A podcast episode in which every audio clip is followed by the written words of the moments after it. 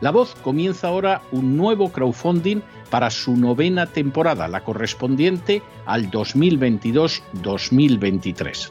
Lo hace además en unos momentos en que la libertad de expresión está más amenazada que nunca en décadas en España, en Hispanoamérica y en el resto del mundo.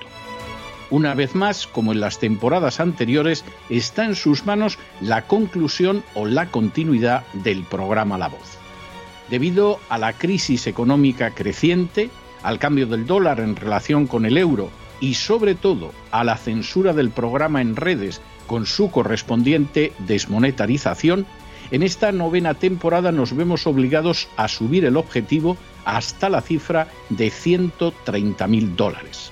Con el crowdfunding se mantiene la emisión en directo, en abierto y de forma gratuita del programa a través de YouTube, iBox, SoundCloud, Spotify, Apple Podcasts, Google Podcasts, Tunnel y Stitcher. Además, por supuesto, de en cesarvidal.tv.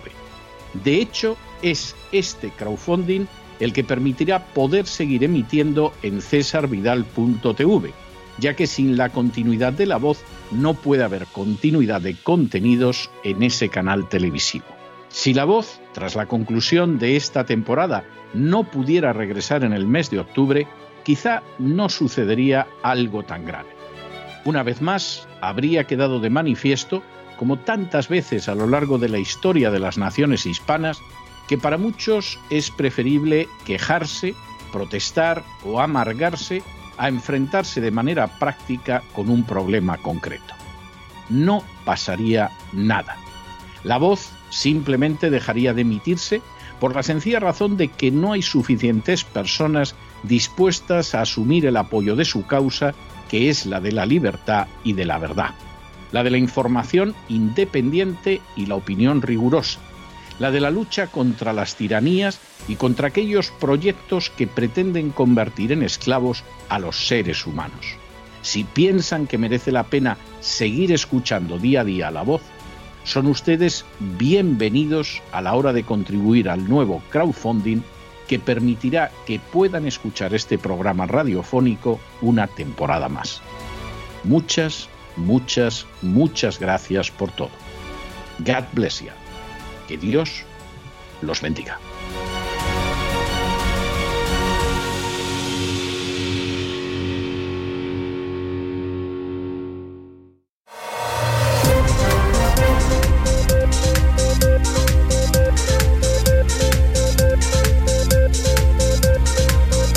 Las noticias del día. Estamos de regreso y estamos de regreso después de ese editorial que hoy hemos dedicado a la dudosa supervivencia del euro. No cunda el pánico, no estamos anunciando que el euro vaya a desaparecer, pero que quede claro que podría desaparecer. Y que si el euro desaparece y eso acaba arrastrando a una parte de la Unión Europea, quizá no a toda, pero a una parte, no sucedería nada más que algo que ya ha sucedido en la historia de Europa es verdad que la mayoría no tienen idea de qué era eso de la Unión Monetaria Latina. Latina discutiblemente, porque estaban los suizos, como no fuera porque en algunos cantones se habla italiano y se habla francés, ya nos contarán qué tienen de latinos los suizos. Pero bueno, esa Unión Latina estaba basada en una moneda que se acuñaba y que tenía un peso muy concreto en las monedas de plata y un peso muy concreto en las monedas de oro. Esa unión hizo que efectivamente durante décadas se pensara que, bueno, buena parte del territorio europeo aceptaba esa moneda, porque era una moneda sólida. Tú sabías que si recibías una moneda de plata o de oro que fuera de España, que fuera de Italia, que fuera del Imperio Austrohúngaro, que fuera incluso de Rumanía o de Bulgaria, pues era una moneda seria.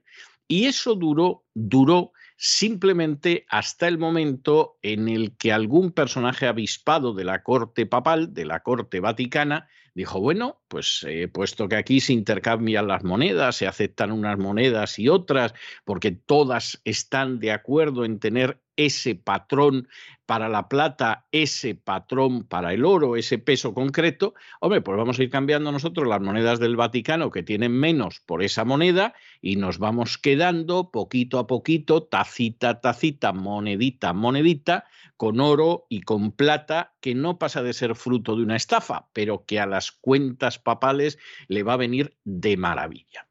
¿Qué fue lo que sucedió? Pues hombre, que en el momento en que esa moneda de la Unión Latina ya no tenía la fuerza que tenía, porque claro, se daba la circunstancia de que el metal no tenía el valor que había tenido originalmente, la moneda no valía lo mismo, pues esa moneda fue perdiendo valor.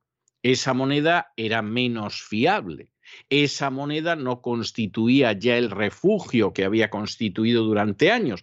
Y eso le fue haciendo un daño a la moneda terrible. Cuando en un momento determinado, además estalló una Primera Guerra Mundial, y los miembros de la Unión Latina lo mismo estaban en un bando que en otro, pues claro, aquello ya fue imposible de sostener.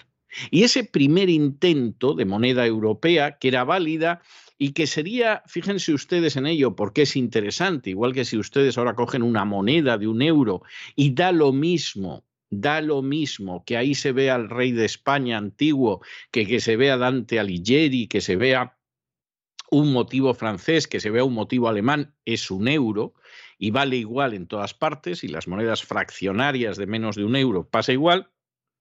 Bueno, pues imagínense ustedes que de pronto te encontraras con que te lo cambian por otra cosa y aparece pues ahí un careto que vaya usted a saber cuál es, en este caso sería el del Papa Francisco, por continuar el ejemplo de lo que fue esa unión monetaria latina, y resulta que ya es un euro que, vamos, está hecho de madera y con purpurina, y claro, ya no te puedes fiar, ya tienes que ir mirando qué moneda eh, eh, coges porque te la cuelan en cualquier momento. Y claro, llega un momento en que ya no te fías y dices, vamos a ver, deme usted otro tipo de moneda. ¿eh?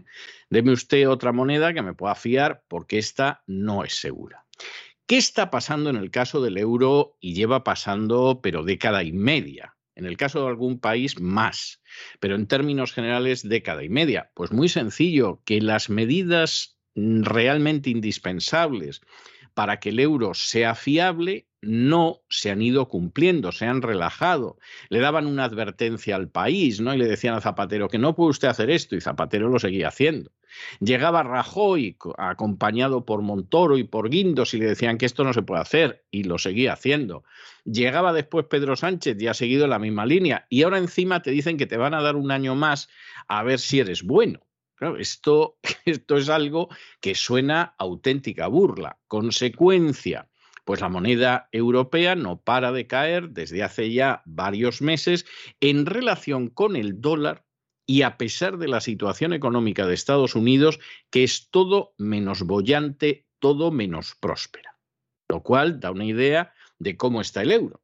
Claro, si a esto le suma ya como auténtica pedrada en el ojo el hecho de que la Unión Europea se sube al carro de las sanciones contra Rusia, que le han hecho un daño a la Unión Europea brutal y que ha habido solo alguna excepción, como por ejemplo es el presidente húngaro que ha dicho, oiga, yo no voy a hundir la economía de mi país porque haya un payaso que se llama Zelensky que ha decidido ir a una guerra. Yo no tengo la menor intención de renunciar a mis intereses nacionales porque le apetece a la agenda globalista, pero esto ha sido excepcional dentro de la Unión Europea, pues aplaudir como focas todos a Zelensky, desde la derecha hasta la izquierda, a decir que lanzamos las sanciones, luego te das cuenta lo que significan las sanciones y dices, Dios mío, lo que se nos viene encima.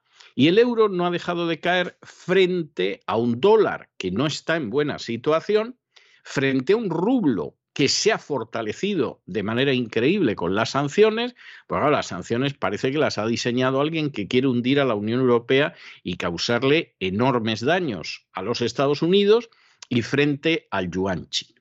Y claro, la pregunta que se plantea entonces es, ¿el euro va a sobrevivir? Y en caso de que no sobreviva el euro, ¿va a sobrevivir la Unión Europea?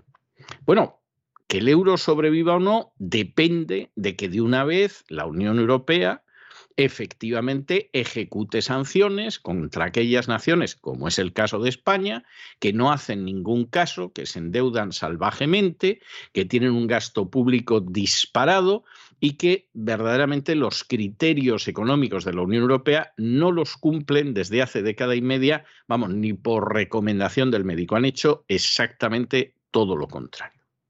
Entonces, esa es la primera cuestión. ¿eh? Ya no podemos echar a la gente del este de Europa. Sería un alivio para la Unión Europea echar a Polonia, echar a Rumanía, echar a Bulgaria, echar a todos estos paisitos de los Balcanes, etcétera. Ninguno de esos países debió de entrar jamás. Se gastaron un dineral en sobornar a políticos de la Unión Europea y la verdad es que les cumplió, pero no debieron de entrar nunca porque no estaban preparados para ello.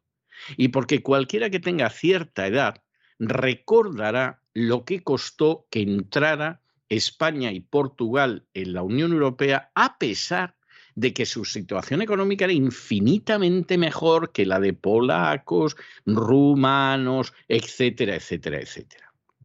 Claro, en el caso de España, España ya estaba en la OTAN, tenía bases americanas desde los años 50. En el caso de estos países del este de Europa, pues había que convencerles para que entraran en la OTAN y el que les colocaran misiles, pues eh, de alguna manera parece que se endulzaba si te dejaban entrar en la Unión Europea. Y la Unión Europea cargó con una serie de naciones que no debió cargar jamás que a lo mejor a la vuelta todavía de 20 o 30 años, pues hubiera podido pensar que entrara Polonia, o se hubiera podido pensar que entrara Bulgaria, pero desde luego en ese momento y ahora no debían de formar parte de la Unión Europea, y eso no tiene solución. Resultados al final, pues miren ustedes, tener pesos muertos como los de los países del este de Europa, que a Alemania le vienen muy bien porque allí vende sus productos, pero para el resto de Europa son una carga insoportable. Tener unas normas que no se cumplen nunca. Y no hay nada más que ver el caso de Italia, el caso de España, el caso de Portugal, el caso de Grecia, incluso el caso de Francia. Y ver cómo la economía europea se está resintiendo por las sanciones Rusia y la caída del euro, pues hace que la idea de la desaparición del euro no sea imposible. Es algo posible. Y cuando alguien habla del euro a dos velocidades, pues lo que está diciendo es una estupidez, porque eso es como si alguien dijera que en Estados Unidos va a haber un dólar a dos velocidades. Y entonces, pues el dólar de Texas y el dólar de la Florida va a ser un dólar fetén fantástico y robusto, y sin embargo el dólar de Nueva York pues va a ser una birria de dólar. Oiga, pero es que eso es imposible. Es imposible. Y lo mismo pasa con la Unión Europea. ¿Qué sucede si el euro en un momento determinado no aguanta? Pues que no está claro que aguante tampoco la Unión Europea. A lo mejor aguantará finalmente con un conjunto de países que son los que cumplen las reglas, que son los que se portan como es debido, etcétera, etcétera. Y el resto ya verán cómo hacen rancho aparte. E insistimos, es que hay un precedente. Hay un precedente que es el de la Unión Monetaria Latina, que en su día llegó a ser tan sólida su moneda europea que de hecho la acabó aceptando Venezuela, país que, en fin, no hay que ser tampoco un maestro en geografía para saber que no está en Europa, y la aceptaron hasta las Indias danesas, lo cual es algo para reflexionar en estos tiempos que corren y analizar muchas cosas.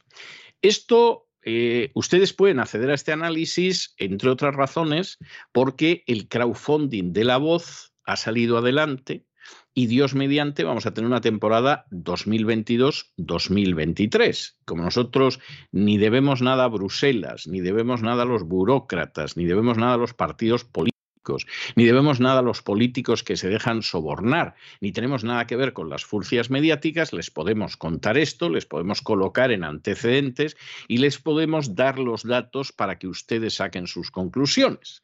Si no existiera el crowdfunding, si ustedes no nos votaran todos los años, si no se diera la circunstancia de que son ustedes los que deciden si seguimos o no seguimos, pues eso no sería posible. Y por cierto, todavía quedan unos días, por si alguno de ustedes que no lo haya hecho hasta ahora decide colaborar en ese goteo último que tiene el crowdfunding hasta el último día de plazo, porque considera que merece la pena colaborar, aunque hayamos pasado holgadamente, andamos en el 125% de la cifra del crowdfunding. Pero basta de introducción y vamos a entrar ya definitivamente en la primera parte de nuestro boletín, que como saben nuestros oyentes habituales siempre está dedicada a España. Bueno, agárrense ustedes a la silla o siéntense en un asiento firme, si acaso están de pie, porque les vamos a dar algunos datos que son importantes. La deuda de la seguridad social se ha disparado en España en 56.000 millones con este gobierno.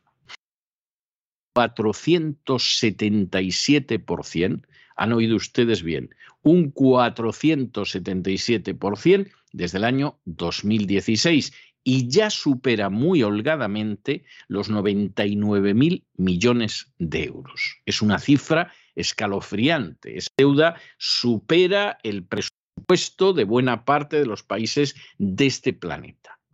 Para terminarlo de arreglar, y esto ya va a ser el colmo, el gobierno ha decidido iniciar la tramitación de una ley de equidad sanitaria que va a eliminar los copagos que en realidad es algo bastante sensato. Y bueno, pues la idea del gobierno es que así todo el mundo puede acudir a la sanidad. A la sanidad puede acudir todo el mundo desde la época de Franco. Esto no es una creación del actual gobierno socialcomunista, es una cosa que, en fin, eh, de alguna manera se manejó a finales de la monarquía, se manejó ante la Segunda República, pero no se pudo llevar a cabo hasta la dictadura de Franco. Algunos no lo quieren recordar, se empeñan en que esto lo creó el Partido Socialista, pero no es verdad. Esto es algo que empieza en la época de Franco y desde luego no en esta situación. Y esto significa que en estos momentos pues la seguridad social, que tiene un gasto salvaje, porque si ustedes son tan inocentes como para pensar que el dinero que les exprimen los esbirros de la agencia tributaria va a sanidad o educación, es que todavía ustedes no se han enterado de lo que es España. Bueno, pues con esta deuda y en la situación que hay ahora mismo, ahora mismo, la seguridad social tiene cerca de 160 centros en riesgo de cierre porque efectivamente el número de personas que trabaja ahí es reducido, porque esos centros se abrieron con mucha alegría, pero luego no se pueden mantener porque el dinero se dedica a otro tipo de cosas y España tiene una deuda absolutamente salvaje. Y lo terrible del asunto, pues estamos hablando solo de la de la seguridad social. Es decir, la deuda española es inmanejable, es imposible de pagar, aboca a la nación necesariamente la suspensión de pagos. Bueno, junto con todo esto, que ya es grave, gravísimo, porque esa es la realidad, además se da la circunstancia de que tienen ustedes que sumar las otras deudas. Y para terminarlo de arreglar, de momento en Bruselas nos dan largas, que esto va a terminar al final hasta con el euro y con la Unión Europea, pero la situación no se puede mantener. Y eso que el gobierno cada vez recauda más y gasta más. ¿Y en qué lo gasta? Pues hombre, vamos a ver, entenense ustedes en canalizar el dinero del presupuesto hacia las castas privilegiadas y hacia sus paniaguados electorales. Y no hay más. Y por lo tanto, cada vez está más claro que esto no se puede sostener y sobre todo que les mienten a ustedes como si fueran unos bellacos a la hora de decirles en qué se gasta ese dinero que les sacan a ustedes de los bolsillos en multitud de ocasiones de la manera más ilegal los sicarios de la agencia tributaria. analizamos estas y otras noticias que son realmente muy, muy interesantes y que les afectan con la ayuda inestimable de María Jesús Alfaya. María Jesús, muy buenas noches. Muy buenas noches César, muy buenas noches a todos los oyentes de La Voz, a quienes agradecemos que hayan contribuido en ese crowdfunding que permiten que esta voz se siga escuchando, este programa que dirige don César Vidal y continúa abierto ese crowdfunding porque es necesario que contribuyan a él para que podamos seguir trabajando, informándoles de la mejor manera. Y vamos con la información de España, porque la deuda pública marca un récord histórico. Según datos oficiales, supera los 1,45 billones con B de euros. En un solo año se ha incrementado en 60.780 millones. Pero la nefasta situación de la deuda pública no ha hecho más que empeorar desde que está en el poder el gobierno social comunista. Desde que gobierna Pedro Sánchez, la deuda del Estado se ha incrementado en 219.196 millones de euros, un récord histórico. Si nos detenemos en la deuda de la seguridad social, los datos son escalofriantes. Desde el año 2016, la deuda de la seguridad social se ha disparado un 477%, un 477%, y se acerca peligrosamente a los 100 millones de euros. Actualmente está en 99.197 millones de euros, según cifras oficiales. El agujero creado en la seguridad social por los comunistas, mientras están en el poder, es de 56.000 millones más desde el año 2019. 56.000 millones. Y les traemos más noticias relacionadas. La Seguridad Social tiene 157 centros en riesgo de cierre. Son centros de atención e información que cuentan únicamente con dos o tres funcionarios en ellos. En estos 157 centros están destinados 345 funcionarios de carrera y 8 empleados laborales indefinidos.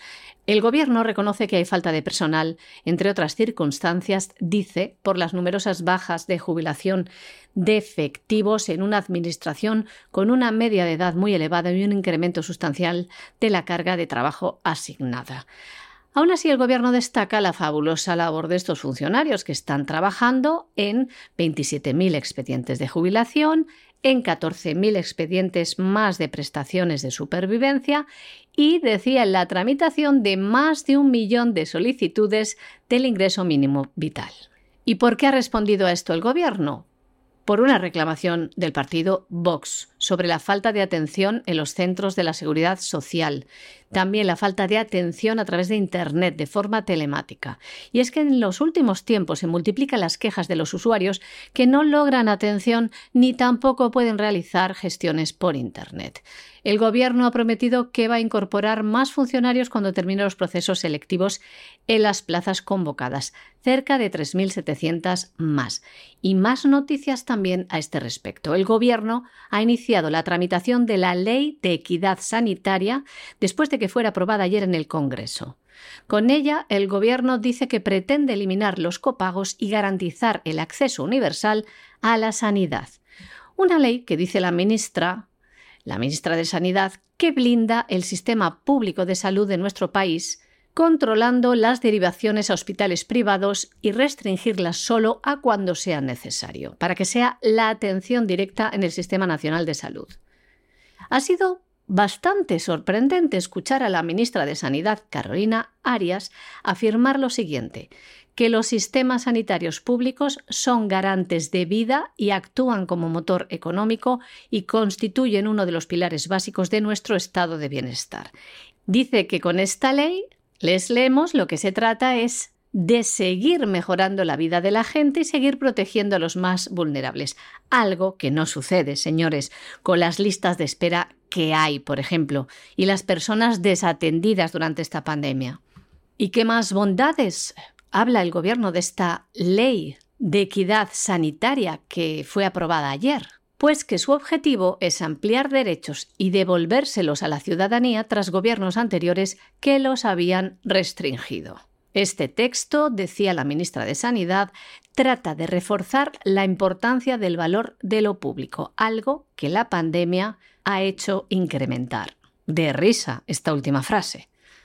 Claro, con el panorama económico que les acabamos de escribir, que bueno, esto es un pedacito, esto es un trocito de pintura general, esto es un fragmento del fresco del desastre económico, habrá gente que dirá, bueno, pero esto va a sacar finalmente a Pedro Sánchez de la Moncloa. Es decir, en algún momento la gente se hartará tanto que lo van a sacar. Vamos a ver. La gente en unas tragaderas considerables y no vamos a abundar en ejemplos de que es así porque a fin de cuentas resulta doloroso. Pero piensen ustedes que ETA mató aproximadamente a mil personas y de que los familiares, deudos, amigos de esos mil asesinados de ETA, solo hubo un caso, presuntamente, un hijo de uno de los asesinados que fue por la gente de ETA. De manera que el pueblo español, en fin, uno puede decir que confían en la justicia, pues peor me lo pone usted. El pueblo español, su capacidad de reacción es más bien limitada. De hecho, en las últimas décadas, cuando ha reaccionado ha sido, por ejemplo, ante la posibilidad de que su equipo de fútbol bajara de división. Pero más allá de eso, la verdad es que no nos engañemos, la capacidad de reacción del pueblo español, sobre todo que sea propia, no que sea fruto de una manipulación, como en las manifestaciones del 12 de marzo, es bastante limitada. Pero es que además, por si la gente no se ha dado cuenta, el actual gobierno tiene intención de cambiar el tejido demográfico de España a pasos agigantados. La gente que viene de África y que en muchísimos casos delinque y además delinque de manera reincidente y además lo hace de manera terrible, no son un accidente. No es que el gobierno sea tan inocente que les deja pasar. No es que de pronto le haya dicho a Joe Biden, oye, toda esa gente de Centroamérica, del Caribe que no quieres, envíamelos para España, que yo me ocupo de ellos, y esto lo haga pues por un sentimiento de solidaridad cultural. No será con Haití, que hablan en francés y además son negros, o sea, ningún punto de contacto en realidad o poquísimo con la historia de España. No, esto es porque vamos sustituyendo a la población. Los ancianos se van muriendo, Además, los ancianos cada vez votan más en un sentido conservador, esa gente se va muriendo, los jóvenes cada vez hay menos y lo que sí tenemos es africanos a punta pala, que diría un castizo. Y alguno dirá, bueno, pero es que esos africanos delinquen, o sea, esa gente cómo le van a dar la nacionalidad española, etcétera, etcétera, etcétera. Pues se la van a dar.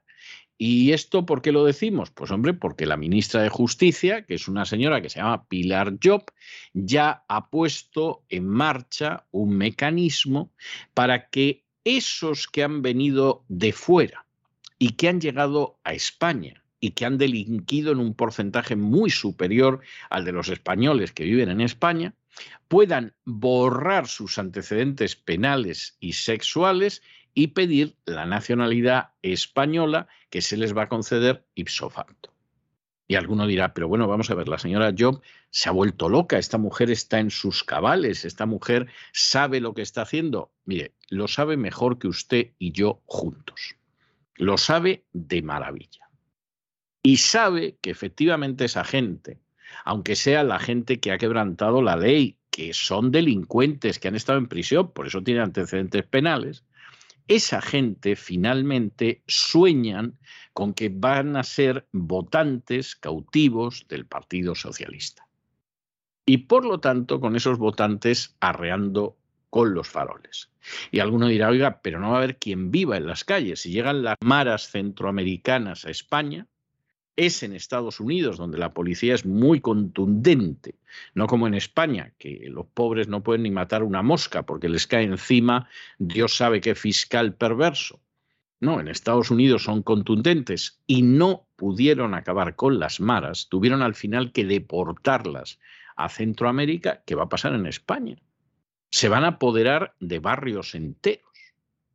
Bueno, pues la triste realidad es que a alguno le parecerá que se van a apoderar de barrios enteros, pero no les importa porque no van a ser sus barrios.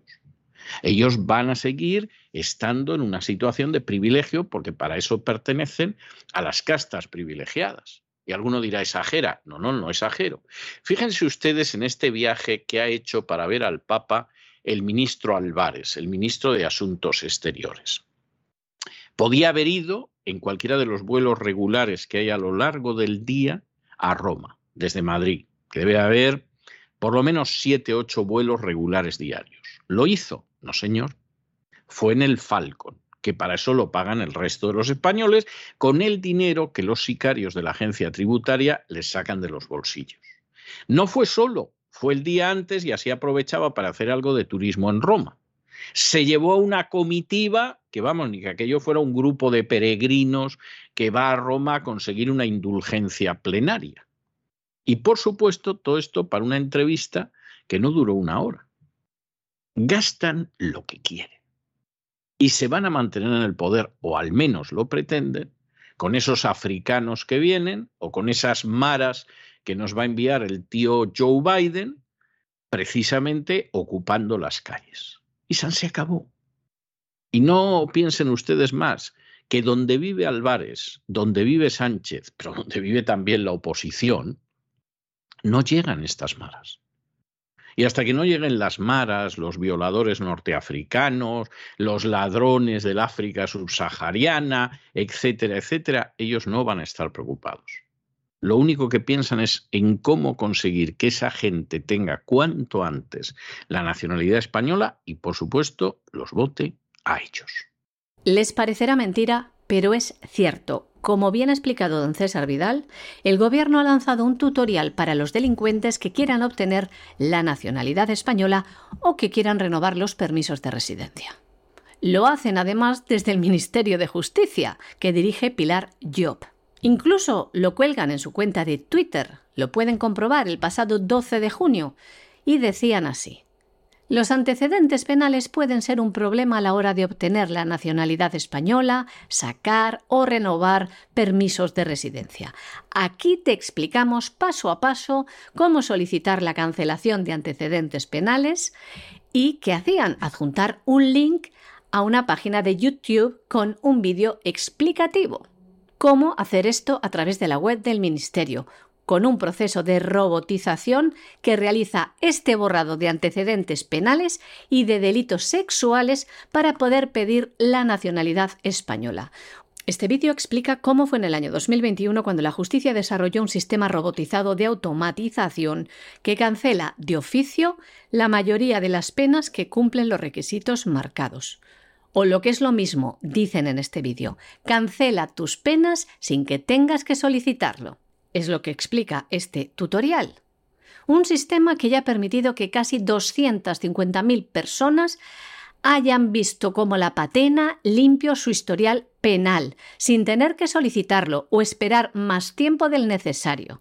Esto es lo que señala el propio Ministerio. ¿Tienen, señores, ustedes tanta suerte cuando van a gestionar algún tema de su vida diaria con la Administración?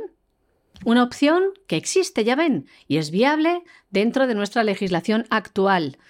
Hay una serie de requisitos básicos a cumplir para solicitar esta cancelación de antecedentes. Es en lo que se ampara el Gobierno.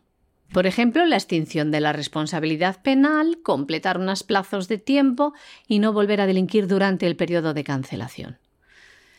Como ven, Pedro Sánchez está a la caza del voto inmigrante, sea de la calidad que sea. Si son delincuentes, pues da igual. Esto lo vamos a traducir a un anuncio de campaña electoral. ¿Se imaginan? Porque en realidad es algo así, más o menos, lo que dicen con este tutorial. Es que nos toman de imbéciles. Este es el anuncio, la invitación a venir a los delincuentes a nuestro país y les damos la nacionalidad. No importa que hayas matado, no importa que hayas robado, que hayas asesinado o que hayas violado. En España eres bienvenido para que puedas recibir cómoda y fácilmente la nacionalidad española o el permiso de residencia. No te preocupes, nosotros borramos tus antecedentes penales en menos que canta un gallo, sin colas, sin esperas, solo desde tu móvil o un ordenador. Y voilà, a un golpe de ratón, todos tus crímenes se habrán borrado. De un plumazo. Bienvenidos a España. Bienvenidos al paraíso. Y luego te vamos a dar una ayuda para el alquiler, te daremos de comer, te, también te daremos una paguita para toda la vida, para que vivas sin problemas a costa de los queridos y los tontitos ciudadanos españoles de toda la vida. No te preocupes que eso te lo financian ellos a costa de su sudor, de sus lágrimas, de sus desahucios, de la quiebra de sus empresas, gracias a que la agencia tributaria española le roba todo lo que esté en su mano. No te preocupes. Tus antecedentes penales borrados de un plumazo, aquí, en España. Bueno, nos vamos a Hispanoamérica, donde el Programa Mundial de Alimentos de la Organización de Naciones Unidas ha advertido de que la actual crisis va a dejar a 14 millones de hispanoamericanos sin acceso a la alimentación, casi un 50% más que la cifra actual. Y uno tendría que preguntarse, ¿y esto por qué? Bueno, es que hay una guerra en Ucrania y qué. Ucrania en estos momentos proporciona de lo que es trigo, cereales, etcétera, aproximadamente el 2.5 de la producción mundial. No es una tontería, pero vamos, no es para que la gente pase hambre por lo que pasa en Ucrania. No solo eso. Rusia ha ofrecido a Zelensky que desmine los puertos que hay en Ucrania y que saque el cereal y saque el trigo y lo siga exportando y lo siga vendiendo que vaya manera de hacer la guerra, porque evidentemente, pues ahí Putin, si siguiera una guerra convencional, no dejaba salir nada, quebraba a los ucranianos y se acabó. Pero les ha ofrecido hacer eso. Turquía se ha prestado a ayudar a Rusia para que efectivamente el gran ucraniano salga. Y entonces, ¿qué pasa aquí? ¿Qué pasa? Pues que esto tiene todo el aspecto de ser una hambruna provocada. No hay razones objetivas para ello salvo que efectivamente se quiera provocar, porque claro, si la provocamos, pues entonces estos países quedan en una situación todavía peor y los podemos dominar con más facilidad, etcétera, etcétera, etcétera. Pero no nos engañemos, o sea, esta es una situación en la que no tiene por qué producirse ese hambre. Mira que con las medidas de restricción de algunos países hispanoamericanos, empezando por el Perú y descendiendo por otros, han hecho un daño terrible a la economía nacional. Pero eso no implica que tenga que producirse esta hambruna. Y lo que tendrían que estar haciendo en estos momentos los gobiernos hispanoamericanos es preocupándose de que la producción se recupere y que nadie pase hambre en vez de estar viendo cómo van a enseñar las maravillas de la homosexualidad a los niños que están en el jardín de infancia. O cómo seguimos engañando a la gente con la estafa del cambio climático, o cosas parecidas. Y esa es la realidad, es que al final esos presidentes sometidos como lacayos y vasallos a la agenda globalista, pues no están en lo que deberían estar que es en defender los intereses de su pueblo. Y claro, pues, le pones a hacer una nueva, aquí va a pasar hambre el doble de gente, pues es que no tiene por qué. No hay razones objetivas. Ahora, evidentemente, si se quiere provocar, claro que se quiere provocar. Piensen ustedes simplemente en la cantidad de hectáreas en Hispanoamérica donde han avanzado los cultivos transgénicos y no cabe la menor duda de que si en un momento determinado Monsanto, que controla buena parte de esos cultivos transgénicos, dice que no da semillas este año, el año que viene van a pasar hambre. Pero eso no tiene nada que ver con Ucrania, ni con la guerra en Ucrania, ni con Rusia, ni, cosa parecida. Hombre, fíjense ustedes en el vecino del norte, en Estados Unidos, donde el presidente Biden ha decidido que los agricultores americanos pueden comprar abonos a Rusia. Sí, sí, sí, a Rusia, me han oído ustedes bien. ¿Y por qué pueden comprar abonos a Rusia? Hombre, porque los granjeros americanos quieren tener una buena cosecha. Y lo que pasa en Ucrania, en términos generales, les importa un pimiento con toda la razón del mundo.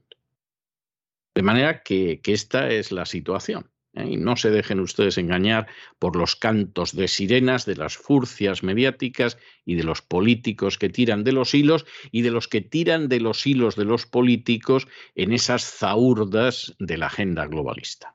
El Programa Mundial de Alimentos de Naciones Unidas ha advertido que la crisis va a dejar a 14 millones de latinoamericanos sin acceso a alimentos, lo que significa casi un 50% más que la cifra actual. La directora de la Organización para la Región, Lola Castro, explicaba que actualmente hay unos 9,7 millones de personas en esta situación de inseguridad alimentaria, en los 13 países de la región en los que trabaja el Programa Mundial de Alimentos. Una organización de la ONU que intenta paliar la escasez de alimentos con importaciones de productores regionales como México o Argentina. Lola Castro ponía también como ejemplo los problemas para importar alimentos en Cuba, República Dominicana o Haití. En Haití es el país donde la inflación de los alimentos ha alcanzado el 26%. También explicaba que el motivo de todo esto es la inflación de productos básicos a nivel mundial que está agravada por la guerra en Ucrania y lo decía del siguiente modo. La región había sufrido una crisis múltiple por el cambio climático y la pandemia que puso a 17,7 millones de personas en situación de inseguridad alimentaria a finales del año 2021. La cifra había bajado a 8,3 millones, pero con la crisis de Ucrania, Latinoamérica vuelve a verse muy afectada. ¿Le suena esto? Un tufillo agenda globalista, cambio climático, le echamos la culpa al cambio climático y, como no, a Rusia. Decía también esta directora de la organización de la ONU, el Programa Mundial de Alimentos para la Zona para Latinoamérica, que aunque Rusia y Ucrania no exportan grandes cantidades de cereales y otros alimentos a Latinoamérica, la subida generalizada de precios alimentarios en todo el mercado global ha afectado gravemente a muchos países de la zona que en algunos casos son importadores netos de estos bienes básicos y afirmaba también que ya se están viendo las consecuencias de la crisis alimentaria, con un aumento de los flujos migratorios del sur al norte del continente, incluyendo rutas tan peligrosas como el paso de Darien que separa a Sudamérica de Panamá. Y lo decía del siguiente modo Lola Castro. Esta ruta fue atravesada por 5.000 personas en el año 2000, pero en el año 2021 la cifra aumentó a 151.000 es decir, se ha multiplicado por 30 esta inmigración hacia el norte. Y seguía diciendo, una ruta sin carreteras por la que la gente tiene que caminar 10 días por la jungla, en la que mucha gente muere y que es una de las más peligrosas del mundo. Una situación dramática, sin duda. Bueno, y aquí nos encontramos con otra que es interesante y es que en Ecuador las cosas no van bien. En Ecuador saben ustedes que mucha gente eligió de buena fe a un candidato católico del Opus Dei que era pro familia, que era pro vida y que traicionó miserablemente al Ecuador y a sus electores en cuanto que colocó sus inmundas posaderas en el sillón presidencial. Y el presidente Lasso, pues en un momento determinado, a las pocas horas, ya había aborto. Muy bien por el pro vida. A los pocos días, a los pocos días, los colores del movimiento gay en la fachada del edificio presidencial. Muy bien por el de la familia. Y luego ha ido siguiendo una política de sumisión escandalosa a la agenda globalista. Había gente que decía, bueno, Lasso, como tiene una cierta experiencia económica, sí, en ganar dinero él. No, no es que eso sea malo. La gente trabaja para ganar dinero, entre otras cosas. Pero una cosa es que tú ganes dinero y en eso seas más o menos competente y otra cosa es que administres una nación y sobre todo que la administres de acuerdo con lo que es los intereses de la nación. En estos momentos, pues en Ecuador tienes un paro nacional que comenzó el lunes, paro nacional en el cual eh, los movimientos indígenas tienen un papel enorme, en contra de la política del gobierno. ¿Quién está detrás de los movimientos indígenas? Porque claro, no piensen ustedes que aquí lo que sucede es algo casual. Lo que piden los indígenas tiene bastante lógica, pues que se acabe con la especulación de precios de los alimentos de la canasta básica, que se acabe con el desempleo, que, que además el presupuesto de salud y educación no se disminuya. Ah, todo esto suena bien y puede ser hasta razonable. Pero los movimientos indígenas en casi todo el mundo están dirigidos por la agenda globalista. Y aquí habrá que preguntarse qué hacen. Y sobre todo Lasso se estará preguntando en estos momentos con lo, lo servil que yo he sido, con lo lacayuno que yo he sido, con lo adulador de la agenda globalista que yo he sido y me arman esta los indios. Pero, pero ¿cómo puede ser que suceda una cosa así? Y claro, como no tienen idea de cómo manejarse, y hasta ahora ha sido servil, pues se ha decidido que el promotor de la movilización, que es el presidente de la Confederación de Nacionalidades Indígenas del Ecuador, pues que va y lo detiene. Y a ver si así consigo controlar esto. ¿Qué pasa? Pues que inmediatamente hay un juez que dice usted no tiene ningún derecho a detenerlo y además está usted empeorando la situación, señor Lasso, cosa nada sorprendente. Claro, Lasso no ha captado como no ha captado, por ejemplo, en España Pedro Sánchez, que cuando tú das todo a la agenda globalista, no por eso te respetan, todo lo contrario. llegan a la conclusión de que tú eres un personaje al que te pueden sacar todo siempre, siempre. Y si de pronto en algún momento no captas el mensaje inmediatamente y te colocas firme, pues van y te atizan. Pero no te hacen caso porque tú estás en plan ofrecido desde hace tiempo, te llames Lasso o te llames Pedro Sánchez. Y de pronto, de pronto, por ejemplo, los mandamases de Francia, de Italia, de Alemania se reúnen y dicen, ah, si conseguimos llegar a un acuerdo con Rusia, porque esto nos va a machacar la economía, vamos a llegar a un acuerdo y no invitan a España. ¿Y por qué no invitan a España? Porque efectivamente fuera el Reino Unido de la Unión Europea, pues hombre, ahí los cuatro países en teoría más importantes, aunque alguno tenga los pies de barro, pues son Alemania, Francia y luego Italia y España. Pero España ni la invitamos. ¿Por qué? Pues hombre, porque Pedro Sánchez de todas formas va a hacer lo que le digamos. Le hemos dicho, aplauden ustedes como focas a Zelensky y él aplaude y con él todo el Parlamento. Le hemos dicho el Sáhara para Marruecos y ha dicho sí, sí, sí, sí. Le hemos dicho todo lo que tenía que hacer y lo ha hecho. ¿Para que nos vamos a molestar en invitarlo? Si este ya sabemos que es que sí. Y lo mismo pasa con Lasso en estos momentos. El hecho de ser un lacayo miserable vendido a la agenda globalista no garantiza que no te van a crear problemas, ni garantiza que te van a dar una silla importante.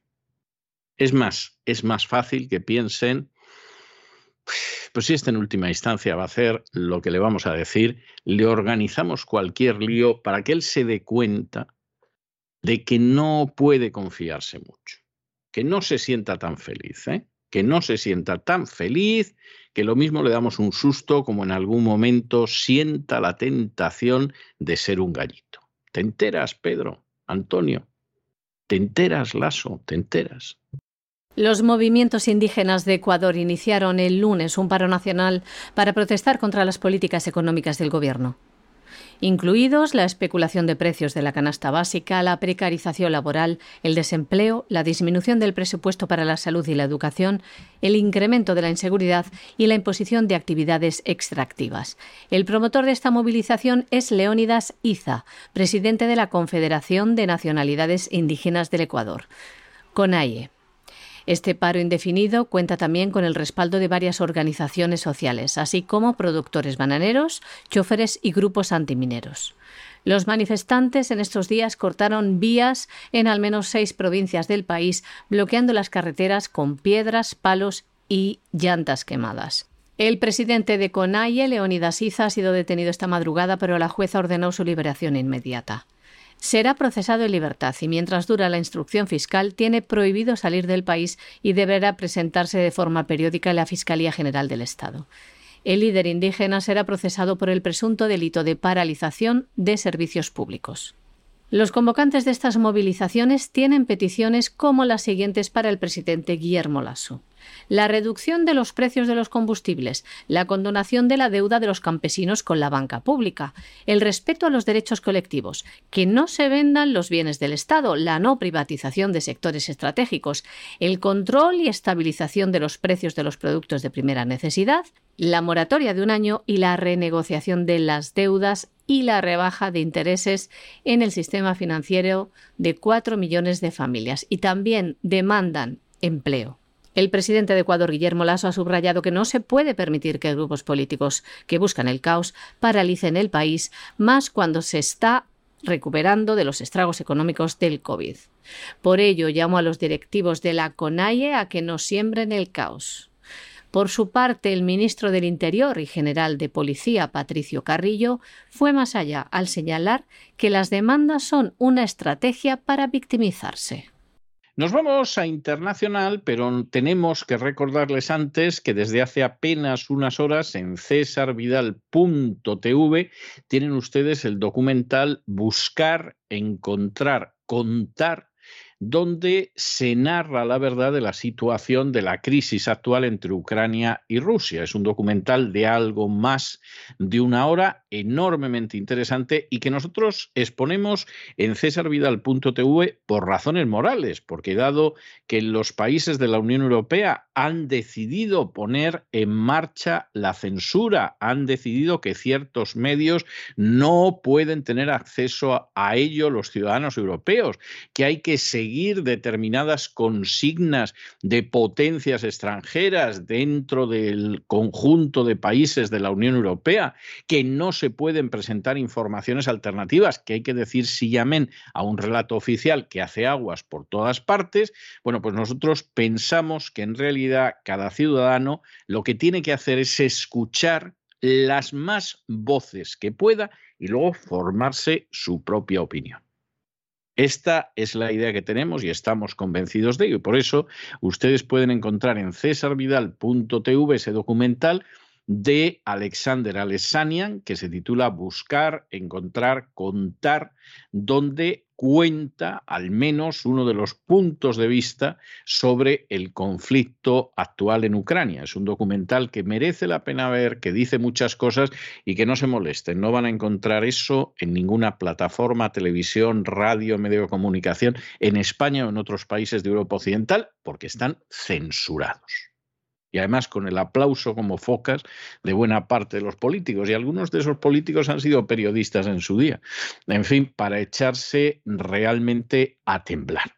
Nos quedamos en el plano internacional y nos quedamos en el plano internacional con Joe Biden, que ha decidido que, en fin, como está en caída libre y lo tiene realmente muy mal, y la situación, pues es una situación en la que pierde totalmente popularidad, pues bueno, primero tiene que negar que esté gastando sin ton ni son. Hace apenas unas horas estaba en la convención de la FLL, la AFL CIO en, en Filadelfia, que bueno, es, es una convención que en última instancia se supone que recoge a gente que tiene que ver sobre todo con el mundo sindical y entonces para evitar la situación que hay de que le critican y dicen, claro, está usted gastando una barbaridad, en estos momentos, si tenemos una inflación en Estados Unidos, pues es porque en el primer año suyo de mandato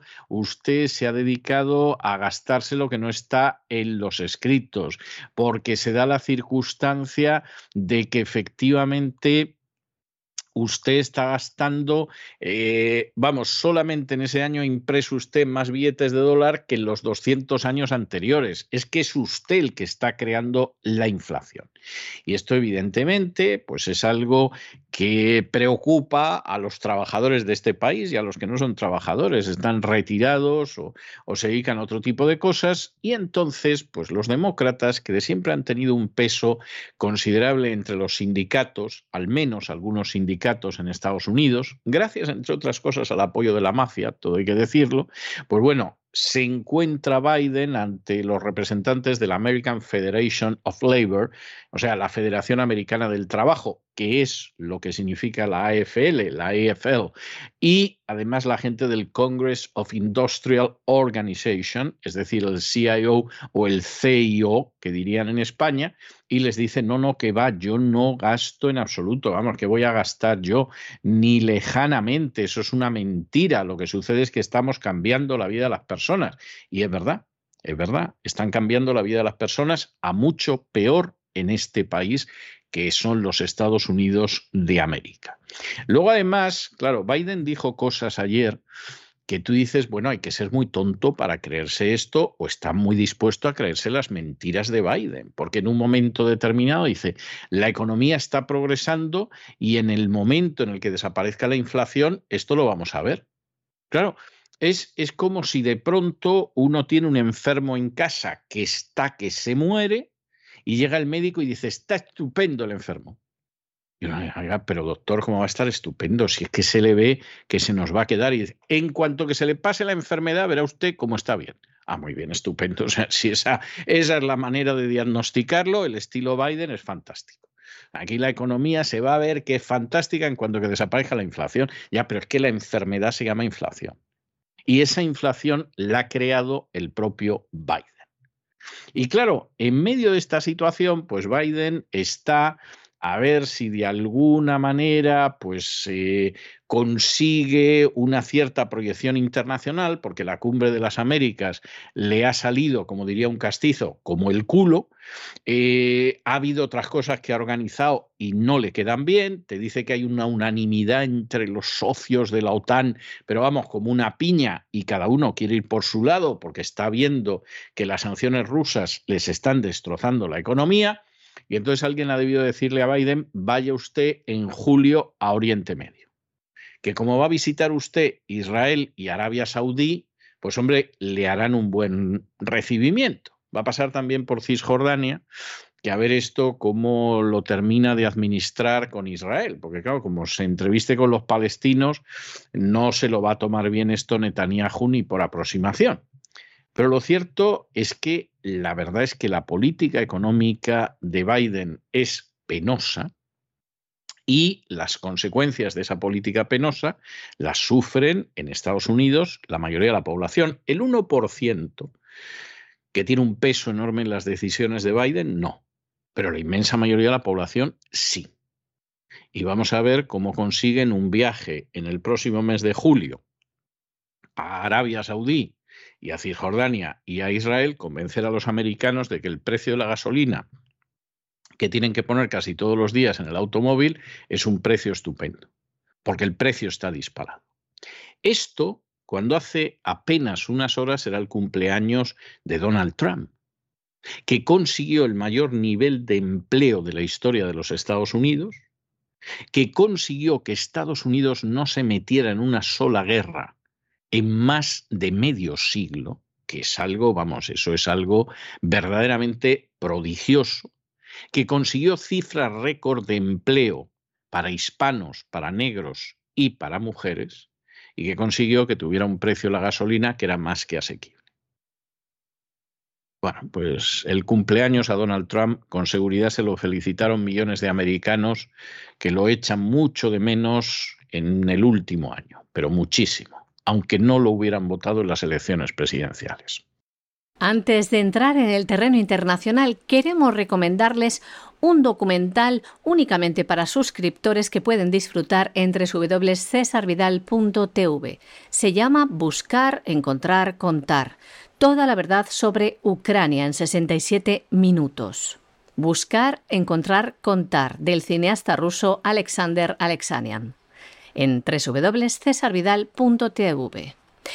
Y vamos con Joe Biden, que está dando mucho que hablar. Después de semanas de especulaciones, la Casa Blanca anunciaba ayer que el presidente comienza una gira por Oriente Medio el próximo mes de julio y también va a visitar Arabia Saudí. Recordamos que durante su campaña electoral prometió marginar a su socio comercial, Arabia Saudí, por los abusos que había cometido en derechos humanos y por el asesinato de Jamal Khashoggi. En esta gira, Joe Biden también visitará Israel y Palestina. Más noticias referentes a la política internacional estadounidense. Joe Biden ha prorrogado un año el estado de emergencia nacional respecto a Bielorrusia. Ha incidido en que las acciones y políticas de ciertos miembros del gobierno bielorruso suponen una amenaza inusual y extraordinaria para América. Recordemos que la orden del año 2006 fue emitida, les leemos, ante las acciones y políticas de ciertos miembros del gobierno de Bielorrusia y otras personas para socavar los procesos o instituciones democráticas de Bielorrusia, manifestadas fundamentalmente en las elecciones antidemocráticas de marzo del año 2006, los abusos relacionados con la represión política, incluidas detenciones y desapariciones, y la corrupción. Por ello, como les decimos, Joe Biden prorroga un año el estado de emergencia nacional respecto a Bielorrusia. Y les contamos más cosas sobre Joe Biden, que se ha enfadado mucho porque pongan en duda su gestión. Esto sucedía ayer mientras se encontraba en la convención de la AFL-CIO en Filadelfia.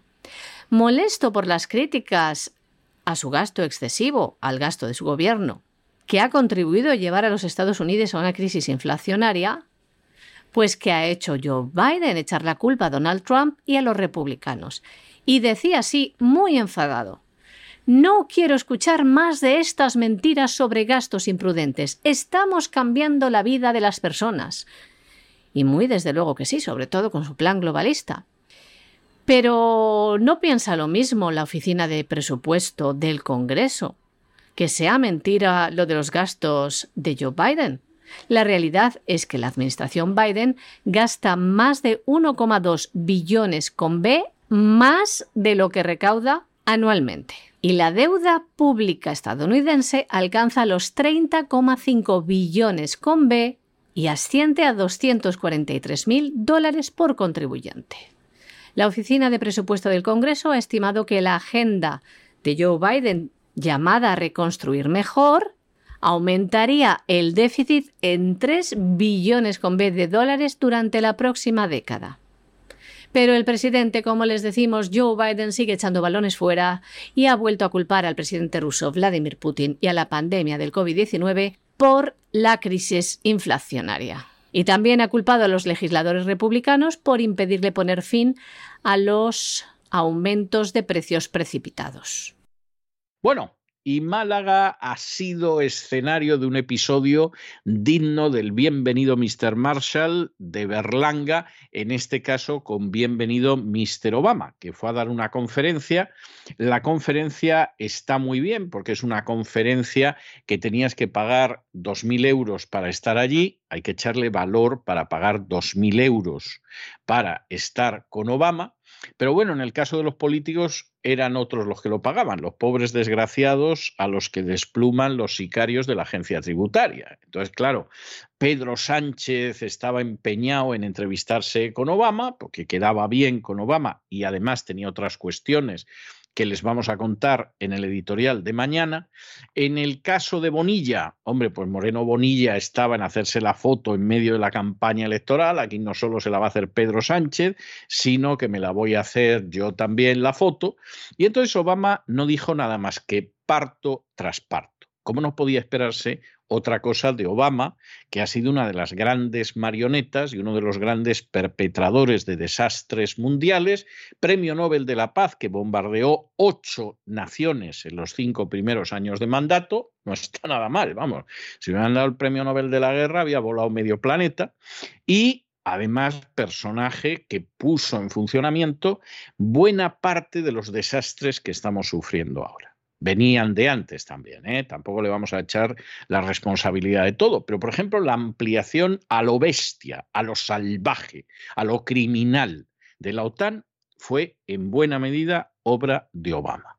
Empezó con Clinton, que decidió que lo que se había prometido a Gorbachev y a Yeltsin no tenía ningún valor y que las advertencias de Kennan de no extienda usted la OTAN hacia las fronteras de Rusia, pues le importaban un pimiento, empezó Clinton, en fin, y desde luego Obama ya, Obama iba desatado. Es más, a Obama le debemos el golpe de Estado en Ucrania de hace ocho años, le debemos esa victoria Nolan diciendo a la Unión Europea que la jodan, es decir, fuck Europe, como ella dijo, le debemos esos 40, más de 40 laboratorios de armamento químico que ha reconocido el propio gobierno americano que tiene en Ucrania, eso sí, diciéndonos que es para uso pacífico. Imagínense ustedes con qué tranquilidad cogería Estados Unidos si hubiera 40 laboratorios, vamos, o 20, o 10, o 5 laboratorios de armamento bioquímico rusos en México la manera en que habría administrado la situación y Obama, que es un personaje muy siniestro, que ha hecho un daño increíble a la paz internacional y a la estabilidad internacional y a los Estados Unidos de América, pues viene a dar lecciones y entonces la toma sobre todo con Rusia, que efectivamente pues es algo que, que es una de las obsesiones de Obama no solo la toma con Rusia, volvió a decirnos que el cambio climático, que es una mentira inmensa, y él sabe que es mentira, pues es la mayor amenaza que tenemos ahora, y él sabe que es mentira porque él se ha comprado una casa a la orilla del mar que se supone que si lo del cambio climático es cierto, dentro de 10 años va a estar debajo de las aguas. Y no hay quien se crea que ni siquiera Obama es tan tonto de capirote como para gastarse decenas de millones de dólares en una casa que va a estar bajo el agua dentro de 10 años. Esto lo que demuestra es el inmenso cinismo de los políticos globalistas. Ahora, hay que reconocer que también sabía cómo hacía cosas, ¿no? Y entonces, eh, pues empezó diciendo I love Spain, o sea, amo a España, a todo el mundo ahí aplaudiendo como idiotas. Luego hubo alguno que le preguntó, bueno, ¿y usted se vendría a vivir a Andalucía? Y le va a contestar Obama, pues sí, me voy a venir aquí a vivir a Andalucía, desgraciado. No, no, me dijo, no, yo vivo en Hawái y se vive muy bien, aunque Andalucía es muy bonita. ¿Eh? Lo cual también dice mucho de, del tipo de personaje que es Obama, o sea, no nos vamos a engañar al respecto. Y por supuesto ahí estaba Pedro Sánchez a ver lo que le pedía. ¿Qué le pidió Pedro Sánchez a Obama? Eso se lo vamos a contar mañana. ¿eh? Les vamos a contar lo que parece que es la explicación más razonable de lo que le pidió Pedro Sánchez a Obama. Eso se lo vamos a contar mañana en el editorial. ¿eh? Lo que a nuestro juicio le pidió y por qué tenía tanto interés en hablar con él y todo lo demás. Pero bueno, eso lo dejamos para mañana. De momento dejamos en el ejercicio de ese paletismo, de ese aldeanismo terrible, pues eso, digno de la película de Berlanga, de Bienvenido Mr. Marshall, sobre lo que en este caso no es un alcalde de pueblo como José Isber diciendo soy vuestro alcalde y os debo una explicación. No, ahí fue Pedro Sánchez que no va a dar explicaciones a nadie y el Bonilla todavía menos si cabe. El expresidente del gobierno de los Estados Unidos, Barack Obama, ha estado en España, concretamente en Málaga, donde ha intervenido en el Digital Enterprise Show. Obama comenzó diciendo I love Spain, amo España, para terminar hablando del conflicto en Ucrania. El expresidente estadounidense expresó que piensa que se está gestando un atentado contra la estabilidad europea y afirmaba que lo que está haciendo Rusia es una amenaza para el orden democrático. Y decía también lo siguiente. Para ganar esta batalla de ideas entre democracia y autoritarismo, tenemos que hacer un capitalismo inclusivo que reduzca las desigualdades. Barack Obama considera que la invasión rusa ha ayudado a mostrar la cara más amable del continente, incluyendo España.